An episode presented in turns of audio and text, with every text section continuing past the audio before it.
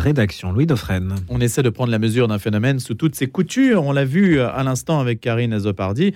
La question du wokisme et de l'islamisme et, et les liens inattendus, insidieux entre les deux réalités. Pierre Valentin a été la première personne en France, il va nous le dire, à avoir étudié la question woke à partir d'ailleurs de ce qui se faisait aux États-Unis à un moment où le sujet n'était pas très connu. Il en a fait deux notes pour la Fondapol et puis aujourd'hui, un essai aux éditions Gallimard qui s'appelle Comprendre la révolution woke. Bonjour Pierre Valentin. Bonjour frères. Vous êtes diplômé de sciences politiques. Quel âge avez-vous d'ailleurs? 25 ans. 25 ans, donc vous êtes lancé quand même sur un terrain assez jeune. Il y avait une idée, un déclic, il y a eu quelque chose qui est au départ de cette démarche? Moi j'ai grandi au Royaume-Uni, euh, donc dans, un, dans le monde anglo-saxon qui est beaucoup plus euh, sensible et, et, en avance entre guillemets sur ces questions.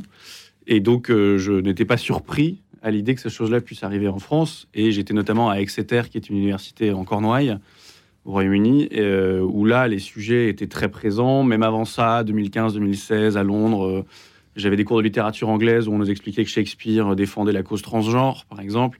Donc euh, je, je, baignais dedans malgré moi et je me suis dit, il faut arriver à objectiver le phénomène et à en parler aux Français. Vous étiez le seul à réagir au Royaume-Uni Oui, parmi ceux qui écoutaient ce type de propos euh, Oui, quasiment. J'étais, j'étais pas nombreux en tout cas.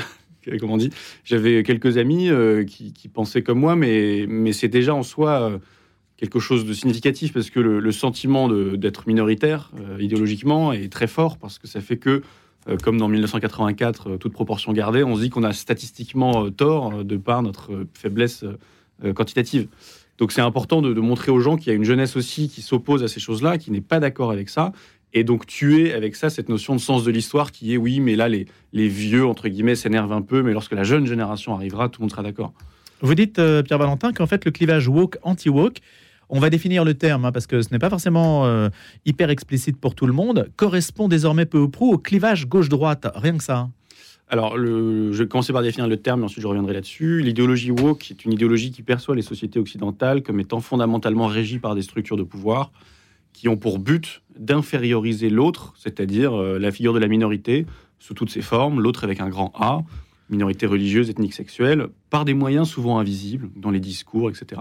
Et le woke, l'éveillé donc en anglais, c'est celui qui se donne pour mission dans la vie d'aller conscientiser, d'aller éveiller les autres pour qu'ils participent au, au, combat. Donc c'est un combat libérateur. Un combat qui se veut en effet émancipateur. Et euh, alors sur la question du clivage gauche-droite, moi, ce qui m'a frappé dans les discours qu'on a eu autour du, du wokisme depuis deux ans, depuis notamment la, la note Fondapol il y, a, il y, a, deux ans et demi en France, c'est que c'est un débat qui s'est réduit à vieille gauche versus ancienne gauche.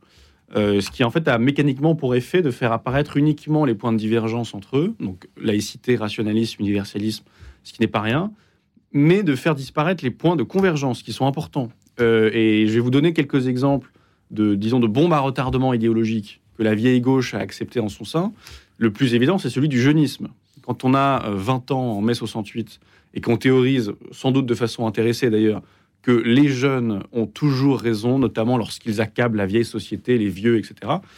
Euh, Qu'est-ce qu'on peut répondre lorsqu'on a 75 ans et que des jeunes nous disent les jeunes ont toujours raison, virgule, espèce de vieux réactionnaires dépassés. Là, on a nous-mêmes, euh, enfin, en tout cas les 68A, accepté une grille de lecture qui les a condamnés à, euh, c'est-à-dire que je, je le formulerai comme ça, jeter des fleurs au jeunisme, c'est forcément fleurir prématurément sa propre tombe. Donc ça, c'est un exemple en fait du fait que le terrain est un petit peu préparé. Oui, euh, on peut prendre d'autres exemples de retardement idéologique pour reprendre cette formule. C'est-à-dire que euh, dans l'histoire du cheval de Troie, il y a bien quelqu'un qui ouvre la porte. Euh, c'est la façon de voir mmh. les choses, je pense. On peut prendre par exemple la question de, de la racialisation. On a tendance à dire tout allait très bien dans notre petit monde intellectuel, puis d'un seul coup une météorite extérieure, c'est-à-dire météorite au sens quelque chose de purement extraterrestre, qui en très peu de temps a fait des dégâts colossaux et dont nous sommes aucunement responsables, est arrivé et est venu racialiser notre, espace public, notamment à, gauche, qui aurait toujours été euh, universaliste, colorblind, etc. En réalité, je cite le sociologue Paul Lyonnais, qui déjà en 93 montrait que le mouvement SOS Racisme, euh, qui a été notamment beaucoup poussé par François Mitterrand, euh, était euh, racialiste. Mais il s'agissait de racialiser positivement euh, les dominés pour ensuite égaliser. Sauf que Yonnet note que dès 93, qui au moment où il rédige. C'était le droit de la différence à l'époque. Voilà. Dès 93, euh, là où lui estimait que le point de neutralité et du rééquilibrage était atteint, cette racialisation positive, entre guillemets, des dominés s'est accélérée et non pas ralentie. Et on a accepté cette façon de faire. Et aujourd'hui, quand on a un mouvement Black Lives Matter qui arrive et qui nous dit la même chose, qui nous dit Black is beautiful, qui nous dit que les Blancs sont intrinsèquement coupables, etc., on a préparé le terrain. Là, ça ne sort pas de nulle part, là aussi. Les indigènes de la République, ça remonte déjà à quelques années, non Oui, oui, bien sûr. Bien avant BLM. Oui, oui, et même la, logique, l'insulte de colon, qui fait que lorsqu'on a, on le voit beaucoup depuis le 7 octobre, lorsque on traite son adversaire dans le logiciel décolonial de colon, on explique qu'on a tout le droit de lui faire au nom de la colonisation, de la décolonisation, pardon. C'est-à-dire que une fois que je vous ai décrit comme Goliath, en tant que David, j'ai le droit de vous lapider. Et je pense que c'est comme ça qu'ils comprennent leur logiciel. Et ce qui est fascinant avec ce terme de colon, c'est qu'il est utilisé, il est mobilisé à la fois pour décrire les Juifs en Israël et les Français en France. C'est-à-dire qu'il y a une inversion accusatoire qui est extraordinaire. On fait des symétries, des amalgames, pour le coup. Oui, bien sûr. Et là, là c'est une pensée simplificatrice, mais après tout, toute pensée politique, pour, pour se répandre, est obligée à un moment de simplifier, de se simplifier à l'extrême. Oui, bien sûr. Euh, simplement, euh, ce qu'on perd en chemin est non négligeable. Et, euh, encore une fois, le, celui, le, français, par exemple, qui va chercher à imposer sa culture chez soi, c'est une analyse que fait souvent le sociologue Mathieu Bocoté à juste titre, sera accusé d'être colonisateur. Tandis qu'il veut simplement imposer sa culture chez soi et non pas chez les autres. Euh, à moins de déclarer qu'on aurait des, parties du territoire français qui, ne le seraient pas. Mais là, c'est hmm. encore autre chose. Euh, et, ça, c'est ce genre de contradictions qui sont la conséquence inéluctable de cette sursimplification. Ça joue évidemment aussi sur les crèches de Noël, par exemple? Oui, euh, il y a cette volonté, je dirais, de, pure négation que je, décris dans le premier chapitre de l'ouvrage, qui est que ce, qui, ce qui fait avancer le wokisme n'est non pas une utopie, ils sont incapables de la définir d'ailleurs positivement, ce serait toujours un monde sans domination, sans racisme, mais on ne saurait pas ce qui restera encore dans ce monde. Un monde avec quoi, on ne sait pas. Et donc là-dessus, il faut détruire tous les symboles culturels du monde d'avant, euh, dont les crèches occupent une large part, euh, pour euh, vider l'espace public, le, le, détruire, le désincarner, pour ensuite, il s'agira de leur faire confiance, faire advenir cette utopie, ce monde meilleur qu'ils ne décrivent pas. Alors, si on en parle, Pierre Valentin, c'est aussi parce que peut-être peut-on discerner, euh, le mot est peut-être un peu excessif, mais dans votre bouche, on pourrait aussi le mettre. C'est quand même une pensée un peu génocidaire, parce que quand vous dites euh, le colon, on peut tout lui faire quand on l'a désigné de colon, en fait, à partir du moment où on met l'étiquette, euh, tout acte est autorisé. C'est vraiment la pensée du bouc émissaire. Et ce qui m'a fait aussi, euh, ce qui m'a fait aussi penser à, cette idée-là, c'est qu'il y a un colloque sur René Girard, donc il s'ouvre euh, à la fin de la semaine dont on parlait hier, la figure de René Girard sur la violence, la violence et le sacré, le bouc émissaire, le, le, côté victimaire. Tout ça, ça renvoie quand même à des tréfonds de l'âme humaine qui sont un peu inquiétants. Oui, je dirais que derrière son aspect innovant et son vernis neuf, l'intersectionnalité, qui est un des concepts phares du wokisme, euh, est en réalité euh, l'éloge de la forme la plus archaïque et primitive d'unité, qui est le bouc émissaire. C'est-à-dire que dans l'intersectionnalité, on fragmente les catégories identitaires euh, sans cesse. Que par rapport à il y a dix ans, il y en a déjà beaucoup de nouvelles qui sont arrivées. On va arriver, comme dans le protestantisme, à non pas une église par personne, mais à un genre par personne. et pour réunir tout ce petit monde, plus on l'a fragmenté, plus la figure de l'ennemi, c'est-à-dire qu'il y a un rapport dialectique entre les deux, devient importante. Et plus on n'a aucune unité commune, plus la figure de l'ennemi, soit concret, donc version mâle, blanc, hétérosexuel, valide, etc., ou version abstraite, le système hétéropatriarcal, devient important pour refaire l'unité. Et juste sur l'aspect génocidaire, euh, le, terme est évidemment très fort, mais, je cite la radicalisation des discours, notamment aux États-Unis, mais aussi en France, euh, qui a lieu, et notamment un collaborateur du New York Times qui récemment a dit la blanchité est un virus qui, comme tous les autres virus, ne mourra pas tant qu'il restera des corps à infecter. Une fois qu'on a dit ça, on a très clairement posé les bases euh, d'une légitimation d'un génocide, alors qu'il ne sera sans doute pas suivi d'effet à ce stade, mais dans les mots, c'est ça. Et dans le sens inverse, tout le monde en aura entendu parler. Ce qu'il y a de curieux, euh, Pierre Valentin, c'est que sur la théorie critique de la race, quand vous discutez avec des woke, en fait, ils ne reconnaissent pas la race en tant que catégorie biologique, mais en tant que catégorie sociale. Vous pouvez expliquer? Oui, c'est un, tour de passe-passe euh, sémantique assez habile. C'est-à-dire que, par exemple, la militante racialiste Rokhaya Diallo va dire les races n'existent pas, mais les racistes aussi. C'est-à-dire que c'est une façon de dire nous n'avons pas choisi la racialisation, elle nous est tombée dessus. Donc maintenant qu'elle est là, il faut faire avec. Et il faut, euh, c'est ce que le philosophe Pierre-André Taguieff appelle le paradoxe constitutif de ce nouvel antiracisme, racialiser au nom de l'antiracisme. Et euh, c'est comme dans le, dans le marxisme, si vous voulez, ce que les gens ne savent pas, c'est que dans le marxisme, les gens, euh, les, auteurs ont fait l'éloge du dépérissement de l'État ou alors même de l'abolition de l'État. Sauf que dans les faits, ça a donné les sociétés les plus étatistes du monde.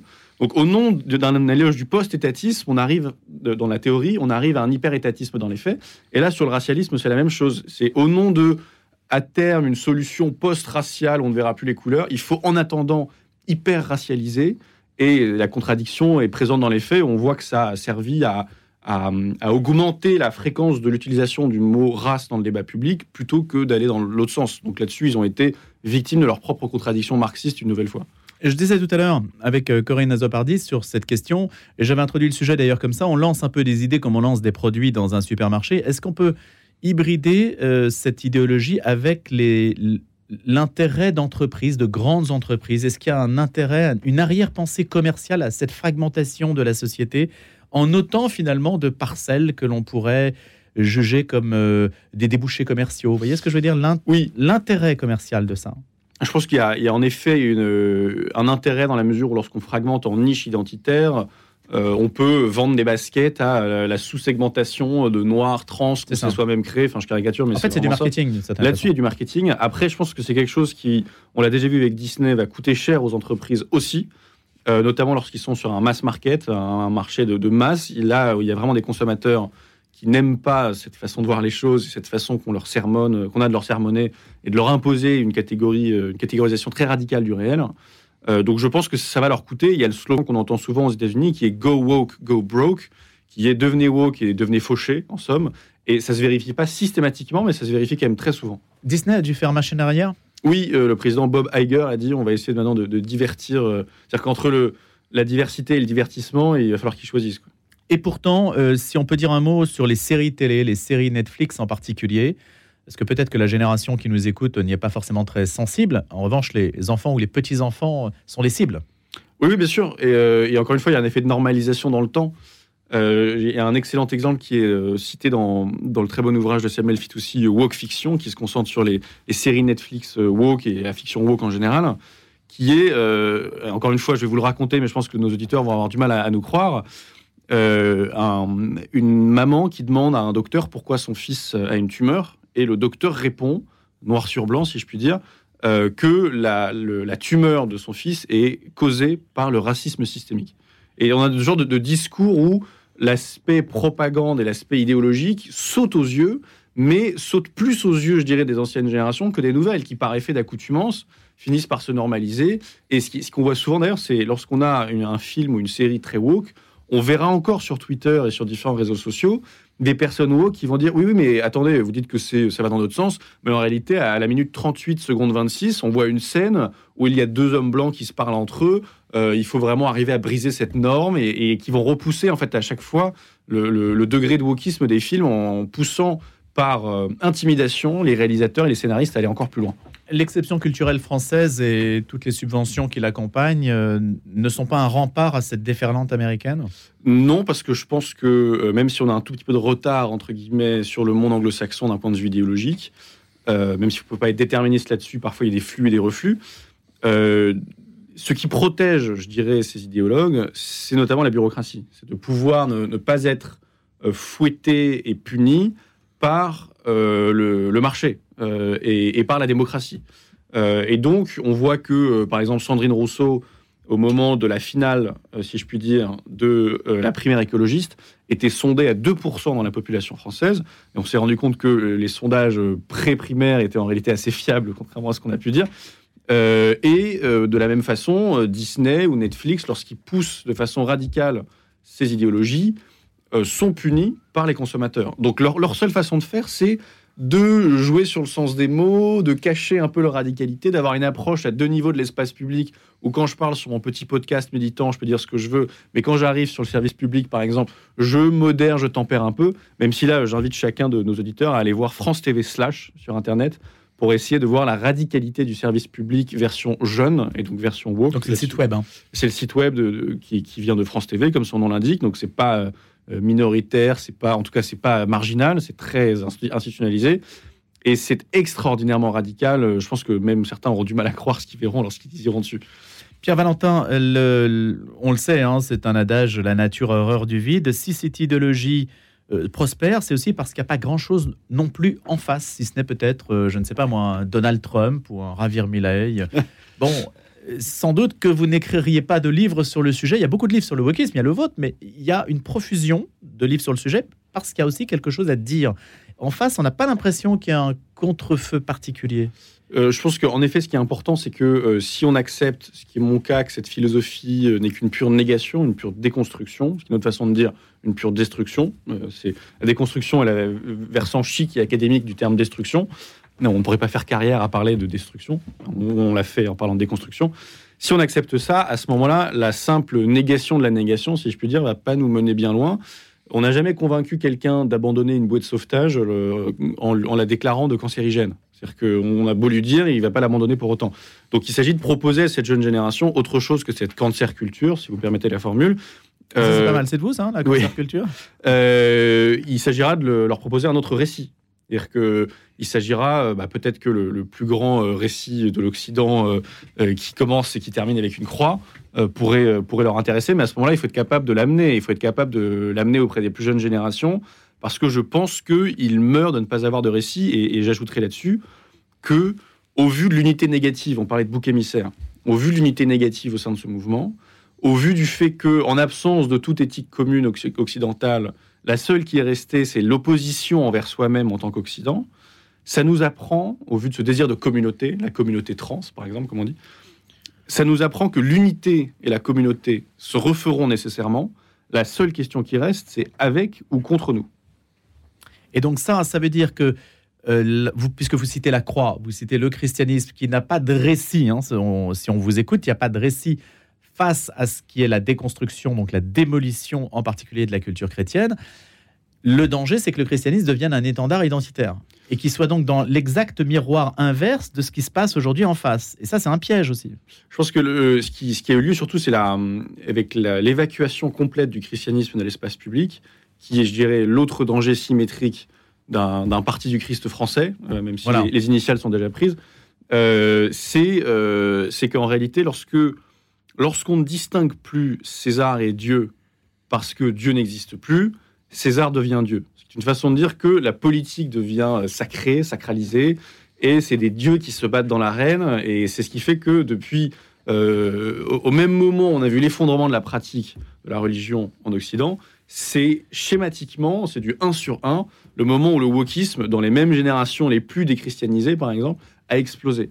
Et à ce moment-là, euh, il s'agit en effet de euh, d'espérer qu'il y ait une autre nourriture spirituelle, parce que c'est le wokisme est un, poison spirituel, mais qui se présente comme nourriture spirituelle. Qu'en l'absence de pain spirituel, il faudra bien leur trouver quelque chose. Donc je ne suis pas en train de prôner un catholicisme identitaire, mais en tout cas, il s'agira de leur proposer un autre récit, encore une fois. Aux États-Unis, euh, Pierre Valentin, les, les sont tous démocrates euh, alors ça dépend dans quel sens on entend le terme démocrate. Euh, ils appartiennent souvent au Parti démocrate. Ou liberals Liberals, oui, oui, oui, ils sont tous en tout cas progressistes d'une certaine façon, même si le, terme est, flou. ils sont tous à gauche. Et là-dessus, ce qui est intéressant, c'est qu'il y a une sorte, je dirais, de d'épuisement ou de réticence vis-à-vis de la lenteur et de l'imprévisibilité de la démocratie. Euh, on notera d'ailleurs que l'élection de Joe Biden, qui, euh, je le cite au début de mon introduction, a mis en place, par exemple, un système de redistribution raciale d'un point de vue économique, avec un allègement de, de dette uniquement pour les agriculteurs noirs et pas blancs. C'est-à-dire que si on voulait euh, pousser la logique à terme, on devrait avoir un impôt sur la blanchité, etc. La seule façon que Joe Biden a eu de venir au pouvoir, été de se présenter comme un espèce de, de, de gentil centriste tout à fait inoffensif, euh, ce qui est sans doute le, cas, mais dans les faits, enfin, le cas dans son fort intérieur, parce qu'il a plus de 50 ans euh, de trop pour pouvoir jouer au, au, woke, si je puis dire. Euh, mais dans les faits, a été très woke. C'est-à-dire qu'ils sont obligés toujours d'avancer masqués pour pouvoir parvenir à leur fin et se protéger à la fois du marché et de la démocratie, comme je le disais tout à l'heure.